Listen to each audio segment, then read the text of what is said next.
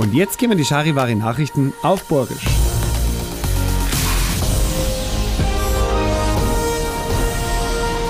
Ich bin der Mikle Andi, grüß euch.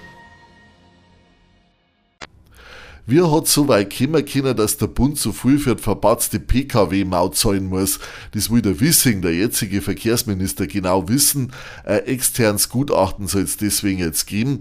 Das sollte vor allem herausfinden, ob sich der Scheier Andi, der damalige Verkehrsminister, einfach gerade ein bisschen blöd angestellt hat oder ob die Geschichte grob fahrlässig gewesen ist, also ob er sie richtig blöd angestellt hat.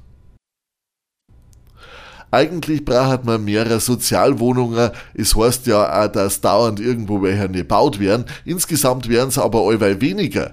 Ende 2022 hat es ein bisschen über eine Million billige Wohnungen gegeben in Deutschland, um um 14.000 weniger wie im Jahr davor.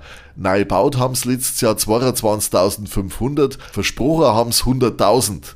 Am besten schaut es mit den neubauten Wohnungen nur in Bayern und Baden-Württemberg aus. In fünf Jahren haben wir in Bayern nur Erzieherinnen und Erzieher, das sagt bayerische Sozialministerin Schafin. Die Staatsregierung hätte da jetzt alles richtig gemacht, deswegen wird alles gut meins. Bis 2030 soll es außerdem nur Platz in die Kindergärten geben, wo die Kinder auch was beibracht werden, sagt's.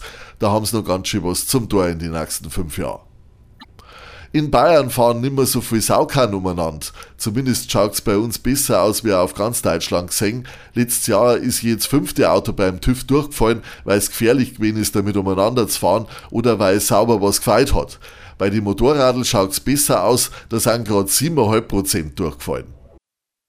Ferien sind die einen deren nix, die anderen deren umso mehr. Ein Haufen Baustellen gibt's rund um Rosenheim, die die Autofahrer einen sauberen Verdruss machen werden. Drodorfer Straße am Ziegelberg wird ganz gespart, weil die Stadtstraße hergerichtet wird. Halbseitig gespart wird auch die Stadtstraße zwischen Woldering und Bruting. In drei Wochen wird dann dort Straße ganz gespart.